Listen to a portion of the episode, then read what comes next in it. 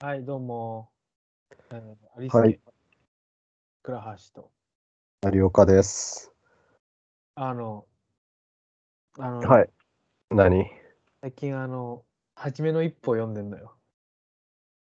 うん。明日のジョーじゃないよね。そう初めの一歩初めのいっぱい、あれ、あれだよね。関数あるやつだよね。初めの一歩って100。120巻ぐらいでした。ああ。まだやってんのか。わかんない。まだやってんのか知らないけど、うまあ追っん。かけて、今40巻まで読んで、あの、すごくね、面白いんですよ。そうなのすごく面白い。あの、なんだろう。なんで、やってることはずっと一緒で、新たな強敵が出てきて、ボクシングして、勝って、うん新たな強敵が出て、試合して、勝ってって繰り返しなんだけど、うん。あのね、ちゃんと、あの、成長するように、試合が組まれてるんだよ。作者がそう書いてるというかさ。うんあれ、ハンマーバキ系じゃないの全然違う、全然違う。めちゃくちゃになってるやつじゃないんだ。ちゃんと成長、40巻までの中だとちゃんと成長してる感じ。し、なんか、見たいなって、この戦い見たいなと思わせてくれる感じ。なるほど。で、あの、俺がよくあの漫画を読むときには、その人が死んだりするとか、で、感動を取るのがあんま好きじゃないんですよ、俺は。うん。でもなんか、そなんか、なんだろうな、そうじゃなくて、こう努力、スポーツで努力して、こう勝つ姿とかで泣かせようとしてくる感じが、俺はすごい好きっていう。うん。やめて私好みの漫画で。あそれをね、毎回やってくれて、いろんな、全部のキャラがね、こう、嫌なやつが基本いなくて、みんなそれぞれの心情とか過去があって、そのあ上あで今、、そりゃお前も憧れるな。そう、一生懸命頑張ってるって。あとね、その一番の極めつけは、あの、俺はベルセルクの漫画を読んでて、あの、絵にあんまり興味を示さなかったっていう話をしたじゃん。うん。 初めの一歩がね、すごい絵がいいのよ。そもう本本当か当に、いや、本当絵はうまいって聞いてたんだけど、う。うんなんかあの、あの人を殴ってる絵とかがもうマジでああ、ってことね。超勢いがあって、あ、殴ってるなみたいな。今、臨場感今がこういう、そうそう、臨場感があって、あこういう構えでこう殴ったから相手がこう倒れてるんだってのが分かる感じ。とか、すごい試合にのめり込んで、俺はあの、ただ何の生死も関わってないし、あの、この先も戦っていくであろう二人の普通の試合で泣きそうになるぐらいいい試合だった。そして本当にね、う試合として見てる、漫画を。スポーツ観戦の気分でそう読んそでうそうそるうそう、そんな感じ。 すごい、切羽あ詰まって。そそれで俺、あの、電車のね、行き帰りで読んでるんだけど、もう2回駅乗り過ごしたりしてるからね。あの、1週 間、ここ1週う間。のめり込みすぎでしょ。あまりにものめり込みすぎて。で、そう試合で一息ついて顔を上げたらもう目的地過ぎてるみたいなのがあってね、大変面白いんで、皆さん、まあ、読んだことなかったら読んでみてほしいなということで、今回はね、あの僕の話はここで終わって、あの、鈴愛の、有岡君のやってるバンド、鈴愛のね、新しいアルバムが出たので、そのね、話を。 EP ね。お曲入りの。 うるせえな、アルバムな。えーということで、オープニングです。はい。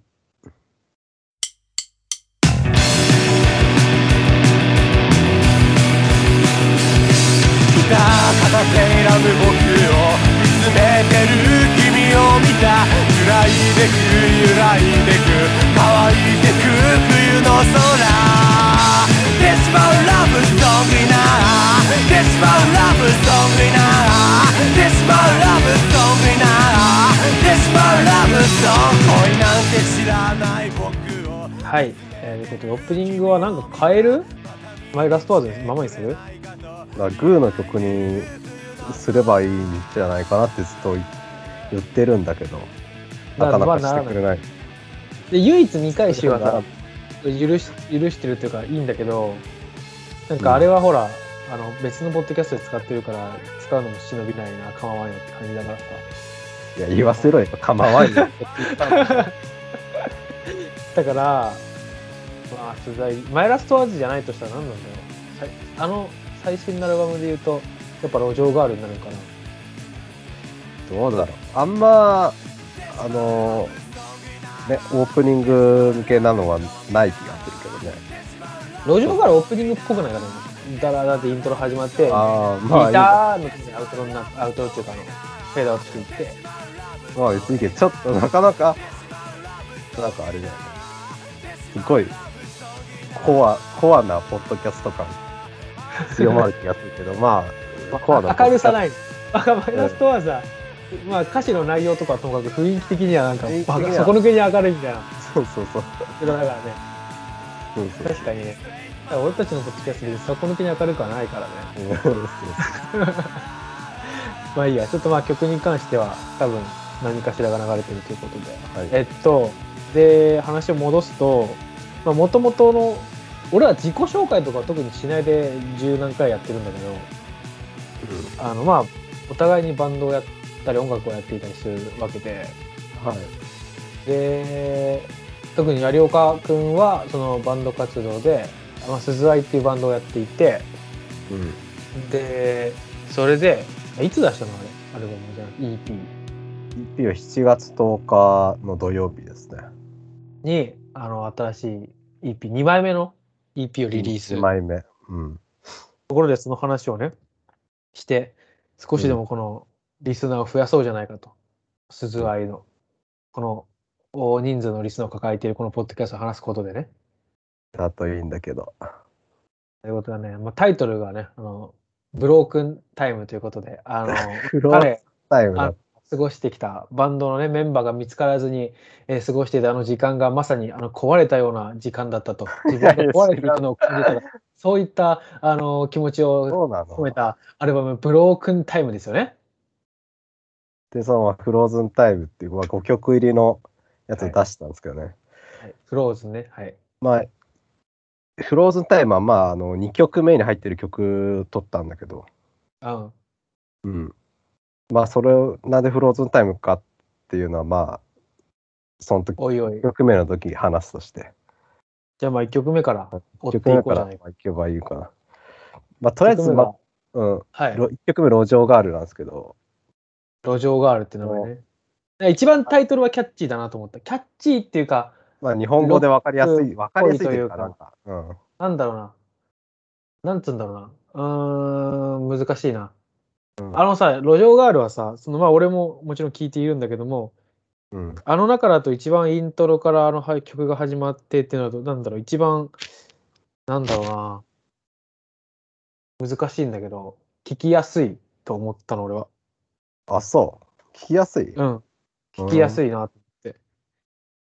なまあ、聞きやすいっていうのは、単純にイントロが短いじゃん、まず。ドン、ダラダラダラってギター弾いて、うん歌入ってみたいな。あの、まあそうだね曲はね、ちょっと、俺もあの最初は正直なんかとっつきにくい曲だなと思ったんだけど、あなんだ、その始まり自体はいい、わかりわかりやすくて、かつ曲名も路上ガールとわかりやすくて、なんか、なんだろうな。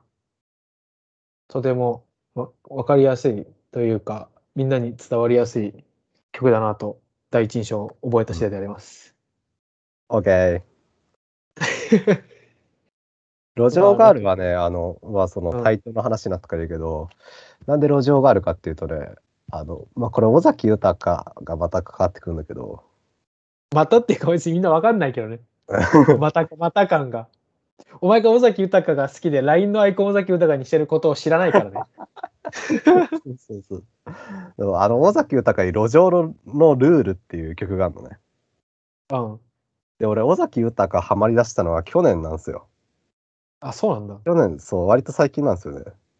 で、そう、去年何があったかっていうと、あの、まあ、コロナで、あんまライブ活動できず、かつ、あの、メンバーがいなかったっていうところで、ああの、あ路上で弾き語りしてたんだよね。うん。たまにね。まあ、遊びがてらみたいな感うじ。んっていうのがあったから、あの、あ、じゃあ、路上のルールって曲あるなら、まあ、路上の弾き語りやってるし、路上のなんとかにしようと思って。うん。で、なんでガールかっていうと、あの、その路上弾き語りしてるとね、まあ、聞いてんのか聞いてないのかわかんないけど、あの、結構、あの、3メーターぐらいの距離感でね、座ってね、聞いてる感出してる女の子とか結構いたりするのね。やってる。ほうん。う。うん。だからまあ、そこら辺を絡めて路上ガールにしたと。そういうことなんいういできす。はさいつ。があるんですよね。そうそう。なんで、かさお前さ、あ、いや、それ終わったからでいいや。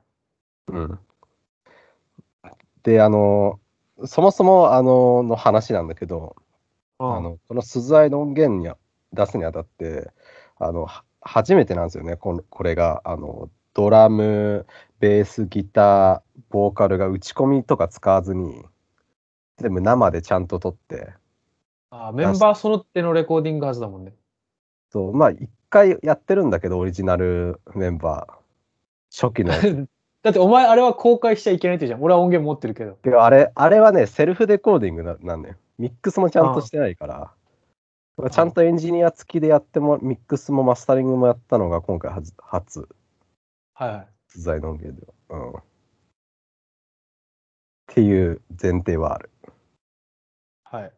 うんでだから、路上ガールの今のいきさつを聞いて思ったのがさ、なんか前、配信してない回かな、ポッドキャストの。あの、前の歌でさ、うんあの、ユニバーサルな歌っていう歌詞があるって、それがまあ、銀杏、銀杏かゴイステかの歌詞、そういう曲があるみたいな、ユニバーサルの歌って。うんそれから撮ったとかさ、ゴーエステにユニバーサルっていう曲あるねとか、あと今、あの、大崎で路上なんとかがあったっていう話をしてたじゃん。うん夢が。で、なんか、その音楽から、他の人の音楽から影響されてタイトルつけたり、歌詞にしたうりんするのに抵抗はないんかなって今ふと思った。つまりそれはなんか本当に対はなくね。あだから俺結構それは、あ、ないんだ。恥ずかしくなってしまうんだよね。構俺はないなないんだ。あ、それがちょっと聞きたかっただけです。それは結構かっこつけてあの小説のあれをもじったりしちゃうのよ。あ逆にそれもあるよあうの歌詞の中に小説のとかないあるだからけ例えどばね。ん詐沢めぐむっていう人の少年たちの笑いな、終わら終わらない夏って小説があって、その中のうん、なんか、い章で、あのお話、お話で、ユーロビートじゃ踊れないっていう曲が、あ、じゃあうん 話があって、うんそれを、俺は変えて、なんか、いつものビートじゃ踊れないに変えたりとかうね、そういうことはするのよ。うんで、なんかそういうことはするんだけど、あの、あのバンドとかでできるのが、君は意外とそれができるんだなと思ったというかね、うんなんか、今それだけです。まあ俺はそんなに、うん、抵抗ないな。はい。うん、じゃあなんあかと、、まあ気づかないしね。言わないと。いや、そうだけどさ、路上の、路上ガールが、路上、あ、これ、尾崎豊が路上のルールから来てんじゃねって思う人いるかっていう。 で言わないと気づかれないから。まあね、まあ、俺が尾崎好き前提で、お前が尾崎好きなの知ってる前提で聞くとまだちょっと違う。そう、ああ、もしかしたらってなるかもね。まあ、なるほどね。うんで、路上が曲自体はなんか、何そそう、さっき言ったけど、聴き始めはなんかすごい聴きやすいロックだなと思ったの。日本のロックっぽい感じ。うん。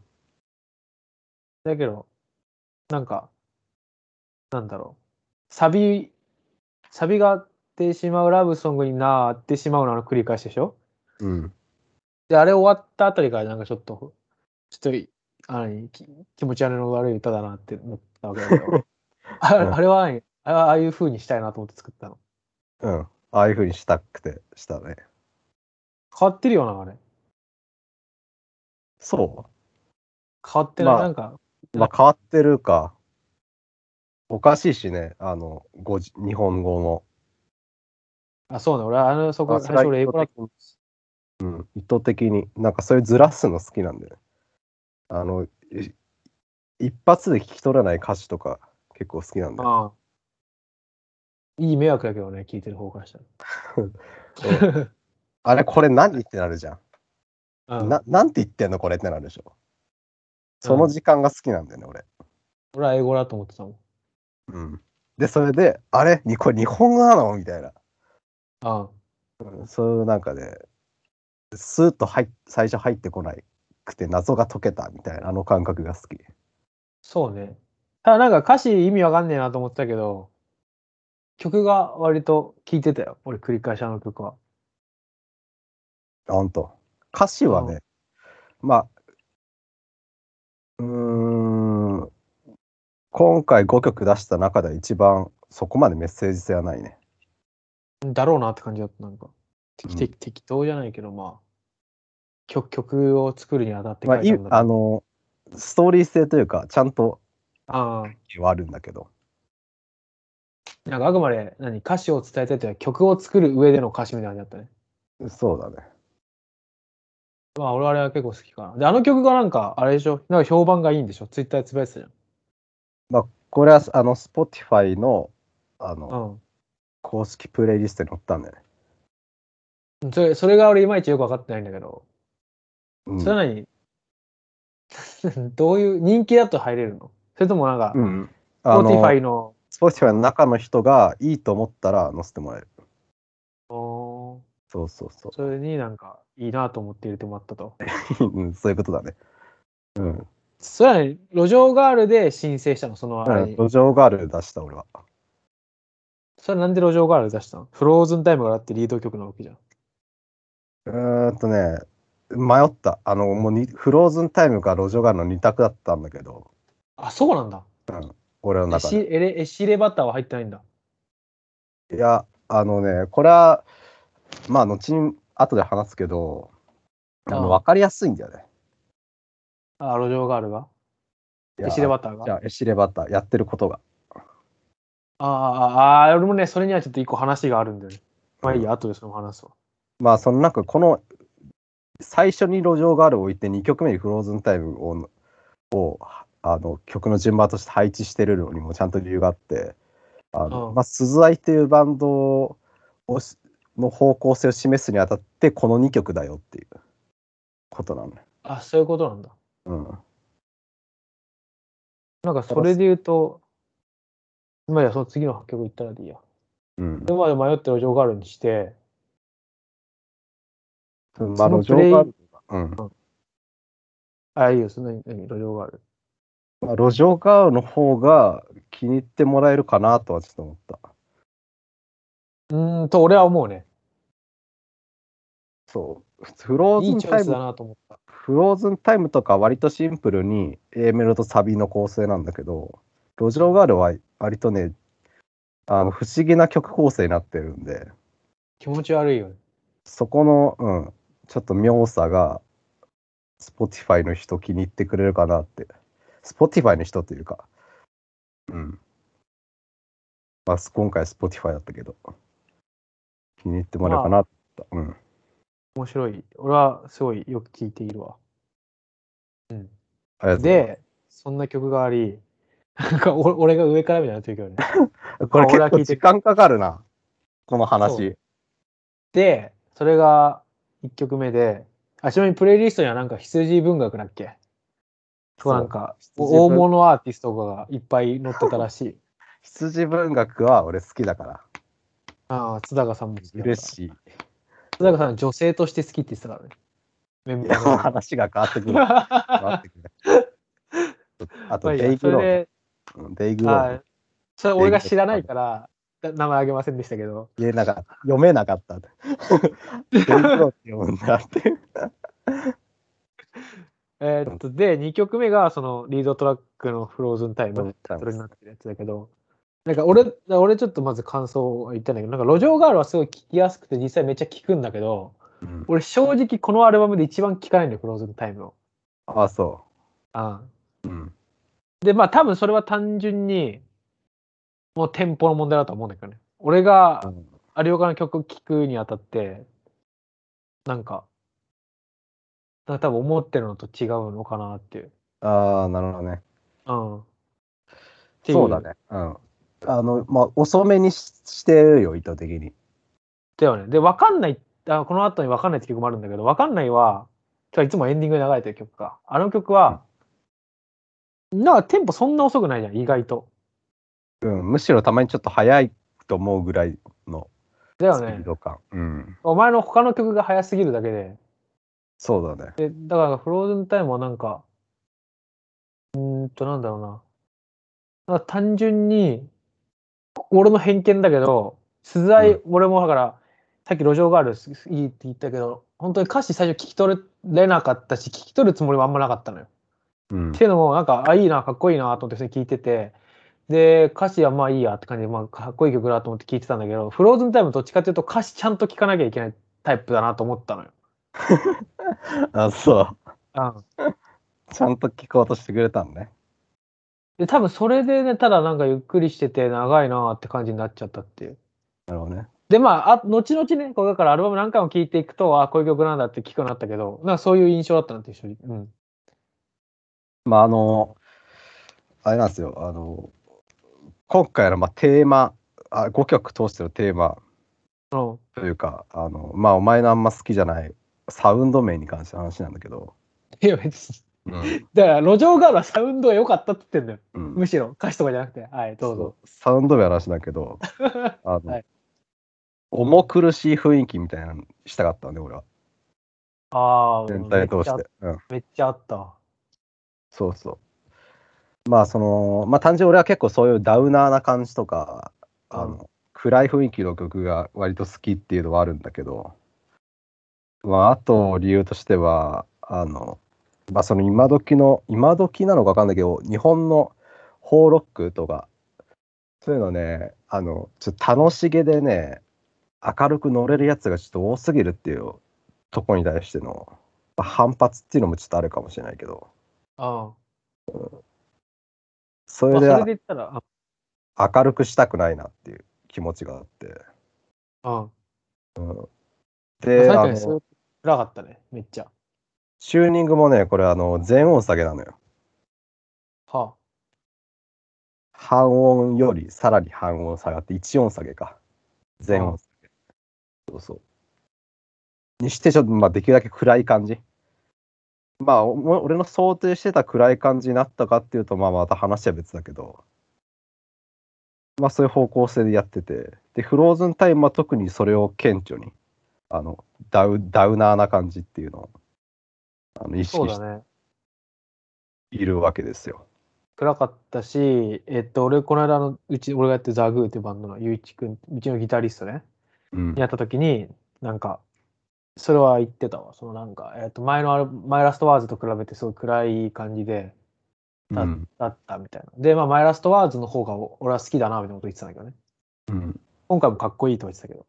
でまあ今回のが、まあ、まあやりたいす方向性というかサウンドに近いああ。感じだね。そうでまあこの「フローズンタイム」の歌詞についてだけどうん。まあぶっちゃけあのよ読めばというか歌詞見ればわかるんでまあ、そうね。大体あの言わないですけど細かいことは。なんかこれはあの前のアリスケが話したのと同じことだなと思って、そのあインスタントなものが多いみたいな。うん広告で目を引いて、一瞬で消費されていくみたいそう。だからだかもうら結構まあ割と読めばわかる系の歌詞なんで、まあ俺そそういうの多いけどね。な。バカ、バカだからね。うん、 バカだ、うんまあやっぱ俺に影響を受けたんだなと思った。思想面でも。 あないやその言い方。うん、けどまああのこういう系歌詞も書くようになったね。だってなんだっけな、あの、まあ、わわかんないとこからちょっとなんかその節あったけどね。夢、まあ、夢とうつつとかは、あれだって俺と会う前から書い歌ってたじゃないか。うん。あれはでもなんかいいなと思う。あれは歌詞は好きかもしれない。あそう。うんメトウス一応聞けますよまだ皆さん。え、てか普通にああれ、別にマイラストワーズ入ってるでしょ。うん入ってる。そうそう。夢と、ゆ夢と現、現代の現。うん、夢とうつつっていう部分だけどね。読めないからね。いや、シュリス・ペイロフのパクったんだなと思った。だからわからない、 それ。何の話されてんのなんかシュリス・ペイロフもなんかパクったって言われてたからもうわかんないわ、俺もう。ん。あそうそうそう。で、夢とうつつの丘の歌詞は、なんだか、ちょっと、なんて言うんだろうな。うんとか、なんかやっぱ、そういう、なんて言ったら難しいけど、うん暗いやつ感が、なんとなくこう、出てる。夢あサウンドは、ああサウンドは明るいんだけど、みたいな。あでそれがなんかより、なんていうの、具体的にというか、顕著に出てきた感じがして、俺は、なんか、あ、フローズンタイムの方がそうそう暗そういそやうそうつ。感が顕著に出てる。 まあそうだね。なんか、より分かりやすく書いたじゃないか。うん。夢とうつつはなんか、まあ、ほんこそ最初の夢とうつつの交差路でどんくらいのもの捨てるだろうみたいな、あれとかは、うんなんか、なんだろうな。うん、あちょっと暗いっちゃ暗いけど、なんか前向向く、サビの感じとか、まあ前向いてるんだろうなって感じだったけど、フローズンタイムは割となんか、なんていうのそうだね。あのね、結構フローズンタイムは確かに基本的にあの暗いし、なんかちょっと怒りだし、ああ、そうね。そういう面が強いけど、あのこれね、あのね、読みようによってはプラスに捉えることができるようになってんだよね。 その、二つの見方ができる。絵みたいな。不思議な絵みなたっいちなゃった、なっちゃったみたいなとこあるかもしれないけ ど、読めようによってプラスに捉えられなくはない。このフローズンタイムってどういう意味かっていうと、 まあその、の俺らの世代ってあの高校時代とか憧れのリアルタイムで憧れたバンドマンとかロックバンドがないじゃんそうだね。俺俺とかも昔のバンドばっかなんか聴いてたし高校の時なんかヘビーメ時タル代行っちゃったし時代っていうかなんかまあ時代で言ったらラッドウィンプスとかいたからいたと思うけどね俺らの世代ではい憧れる人っていうのはあ一応世代かあれそうラッドウィンプスとか、えーワンオクロックマイヘアイズバットとかじゃない前部屋はちょっと後じゃない、のまあ大学生ぐらいか俺らのうん、なんかそういうなんかロックバンドがなかなかなんかもっとポップスとの境目が曖昧になってきてなんかロックっていうのがいまいち自分たち憧れるロックっていうのがなんかね存在がいないっていう意味で、まあ、フローズンタイムなのねうん元は。まあこれもちなみに「フローズンビーチ」っていう曲が元ネタになってるんですけどはあいのモデルの まあそれはあの本当好きな人だけちょっと聞いてみてください。うんフローズンビーチ要素が曲の中にもちょっと入ってるんで、誰の曲なの P モデル。あそうそうそう。あはいで、まあ、こういうストレートで、まあ、怒りを出してる系の歌詞なんで、あの、まあ、この素材のスタンスにも合うなという意味合いで、これがリード曲になっている。なるほどねなんか姿勢まあそういうことかスタンスをね、示す意味で。なるほどなんかまああのそのなんだろうフローズンタイムは割と具体的に歌詞を書いているんだけどもあれと同じアルバムに「わかんない」が入ってるのがいいなと思ったねなんかなんすで、ごい情けない人が歌ってるから言えるいい意味 で、まあ、あれがないとやっぱりなんかねちょっとかっこつけてるんだなこいつになっちゃうんだけどわかんない歌ってるとねあこいつは情けないやつなんだな、うでもなんかこういうことを思ってるんだなみたいになってあれはすごく俺は同じアルバムに入れた意味があるなと思ったね飴とムチか。あ目と目つがなんかうんまあなんか、うん、人が出出るっていうかね説得力ま増すっていうかなんか、うん、怒りってなんかこう悩んでんだろうなんていうのこうどうしようもねえんだなみたいな感じ そうだね。でどうしようもないから そうだね。曲作ってる感が出ててよかった。そう、まあ、フローズンタイムはね、あの、うん、あの、好みは分かれるけど、好きな人は好きだと思うから、あの、ハマる人には、ぜひ聴いてもらいたいなという感じでございます。まあ、鈴愛自体がそういうバンドだよね。うん。俺まもあそうなってもそうだけど。うん。次行くか。次行くか。で、次が、えーっと、えーシーレバターが溶ける日うん。溶けた日溶ける日。すごい、俺曲順全部覚えてるし、名前も大体覚えてるからね。す ごい。ありがたい。えーっと、かわいい。あれは、俺もともと弾き語りで聴いてて、音源になる前から。で、バンドサウンドでやる前からね。うん。で、あれはなんか本当に、俺はもう尾崎豊の曲をコピーしてると思ったの、最初聞いたときに。うん。で、後から聞いて、いや、俺あれオリジナルだって言ってて。うん。なんだ、よく言えば、めっちゃ完成度が高いなと思ったの、歌として。あ、そう。で、悪く言えば尾崎っぽいなと思ったっていう。これ、お酒か。で、歌を聞い、バンドサウンドになって聞いて、なんかさっきお前が言ってた通り、分かりやすいね、一番とは思った。うん。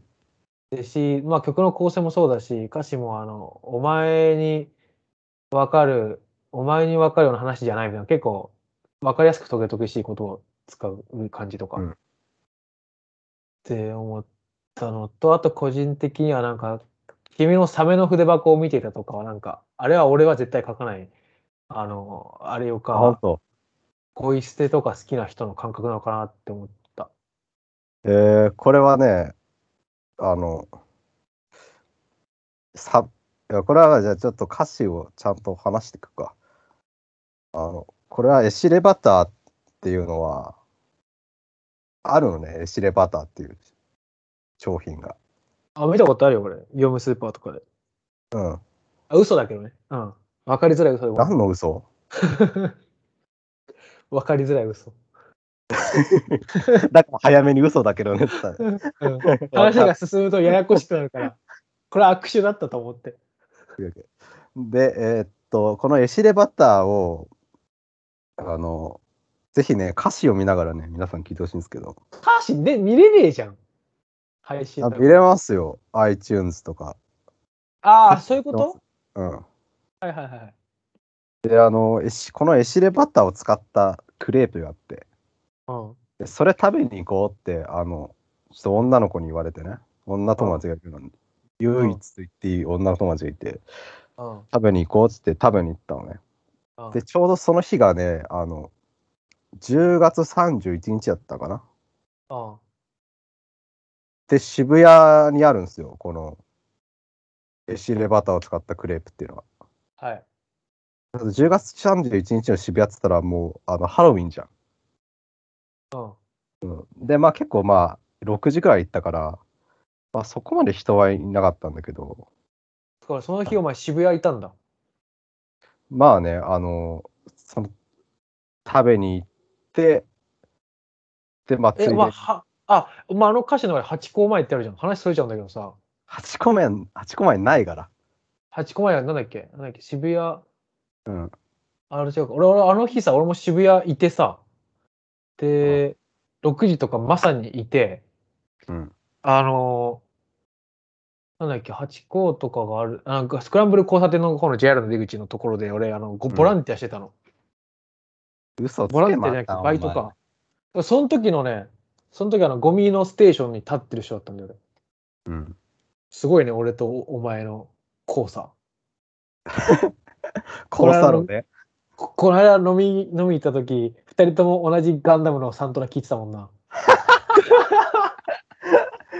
偶然 iTunes 開いて曲をなんか教えるみたいな画面になった時俺があの逆者あの「ビヨンド・ザ・タイム」見てたのがバレてそしたらこいつも逆者あのサントラ聞いてであまりにも気持ち悪い瞬間だった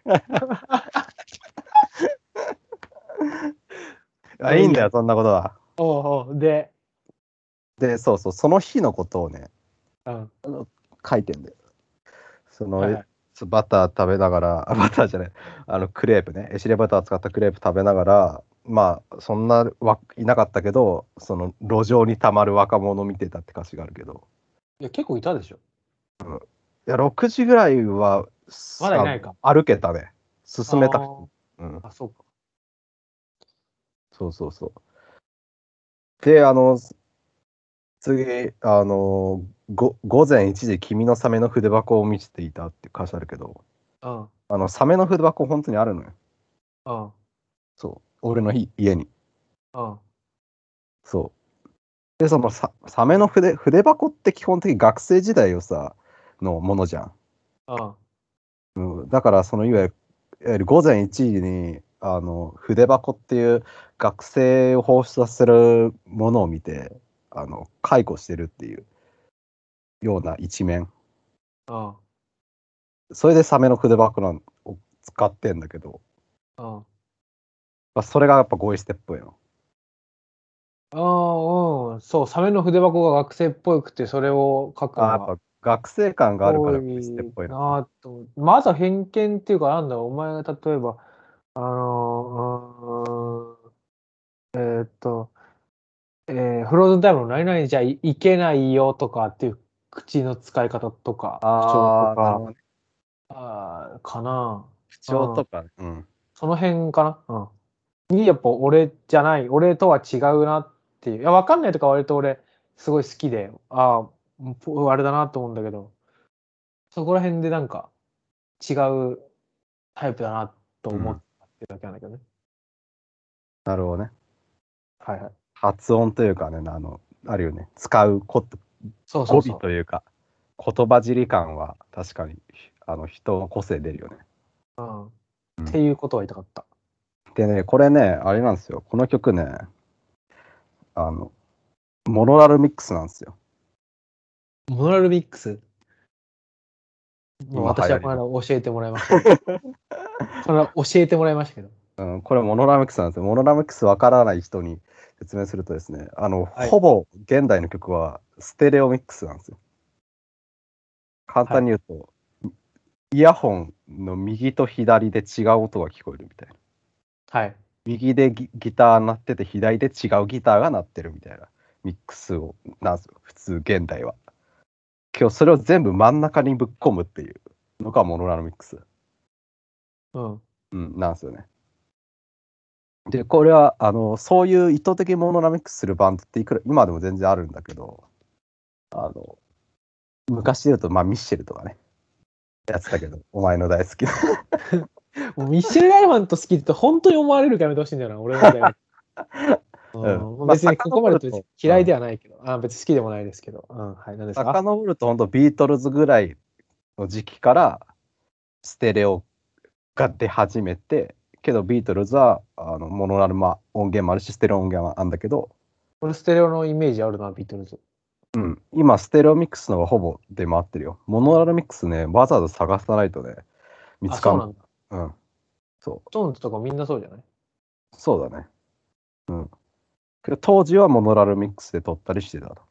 えー、で、これ意図的にそうしてて、あの、まあ、あの、これ今回、実験的な要素もあったんで、はい。モノラルミックスでどうなるんだろうっていう、俺の中の好奇心。っていう、っていうのと、あと、ステレオミックスにすることによる、あの、壮大感を出したくないっていう。あ、いや、そうね。広がって、うん広がっていく感が出るのよ。うんうんうんどちらかというと真ん中に全部置いて、その真ん中にパワーをうん。凝縮させて、そのまま、うわーっと、バンド全体で鳴ってる感というか、うんうんこ楽器ごとになってるというよりは、もう一つの塊を押し出していく感を出してわかる。あともう一つは、ステレオミックスばっかばっかのロックバンドが多いから、ムカつくからモノラルミックスにするっていう、 この3つの理由がある。そのなんだろう、真ん中のそのお音作りに関しては、それ俺がね、なんで俺がモノラルステレオの話を彼としたかっていうと、僕も今曲を作ってて、で、俺もそのまとまった感じにしたいって言ったら、モノラルにすればいいんじゃないっつって、で、ミックスしてもらいっいんて聞じゃないみたいいたなら、うんめっちゃしっくりきて、それはね、めちゃめちゃわかるわ、その。うんああ。けど難しいからね、モノラルミックスって。ああ。全部真ん中にぶっ込むからバラあのバランスをとそ細かく取らないといけないっていう難しさがある。ただ壮大な感じにすにしちゃうとなんかさわざとらしくなる感じがして嫌なんだよね、個人的に聞き飾るというか。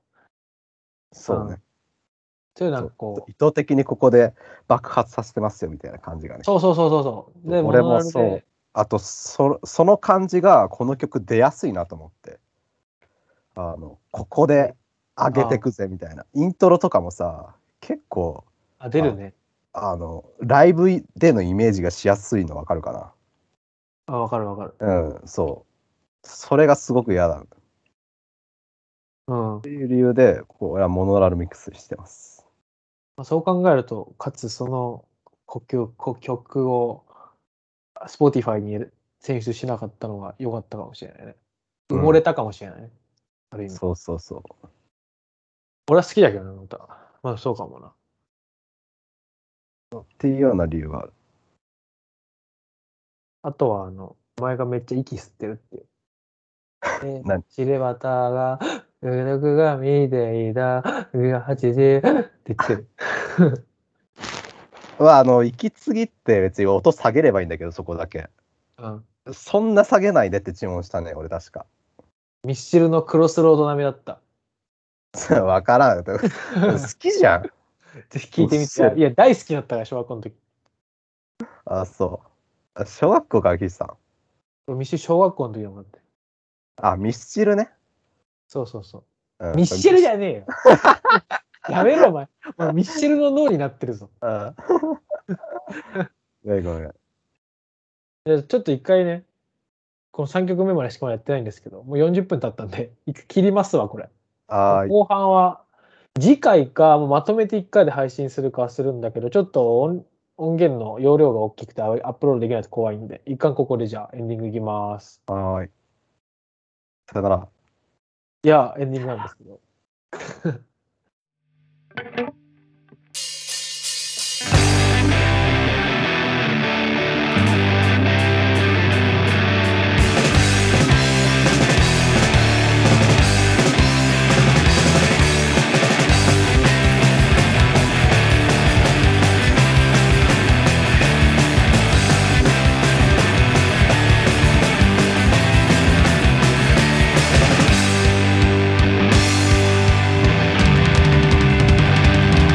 あえ死ねばたが溶け出した実はあの、今日話した、えーっと、なんだっけ、フローズンタイムが、今、サブスクで出るんで、まあ、フズアイって英語ね、アルファベットね、SUZUAI で検索してみたらいいんじゃないかなと思います。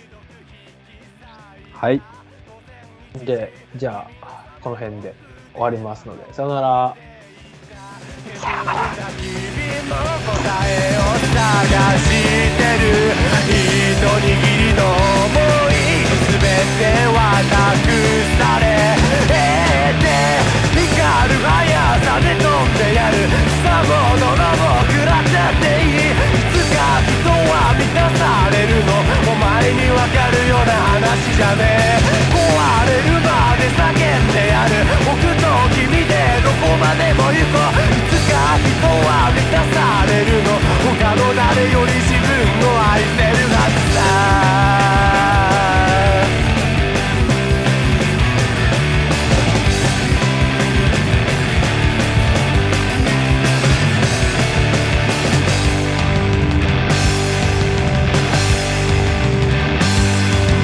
ないあれがもうない時間がない溶けたアイスクリームあの約束夏のアスファルトに消えてしまう慣れきまだに答えを探してる聞こえるのはスケートボード刻む道の音そのリズムはカタカタ焦燥俺を引き裂いた誰気またに答えを探してる一握りの想い全ては託され得て光る速さで飛んでやるさもドラも食らったっていいいつか人は満たされるのお前にわかるような話じゃねえ壊れるまで叫んでやる僕と君でどこまでも行こういつか人は満たされるの他の誰より自分を愛せるはずだ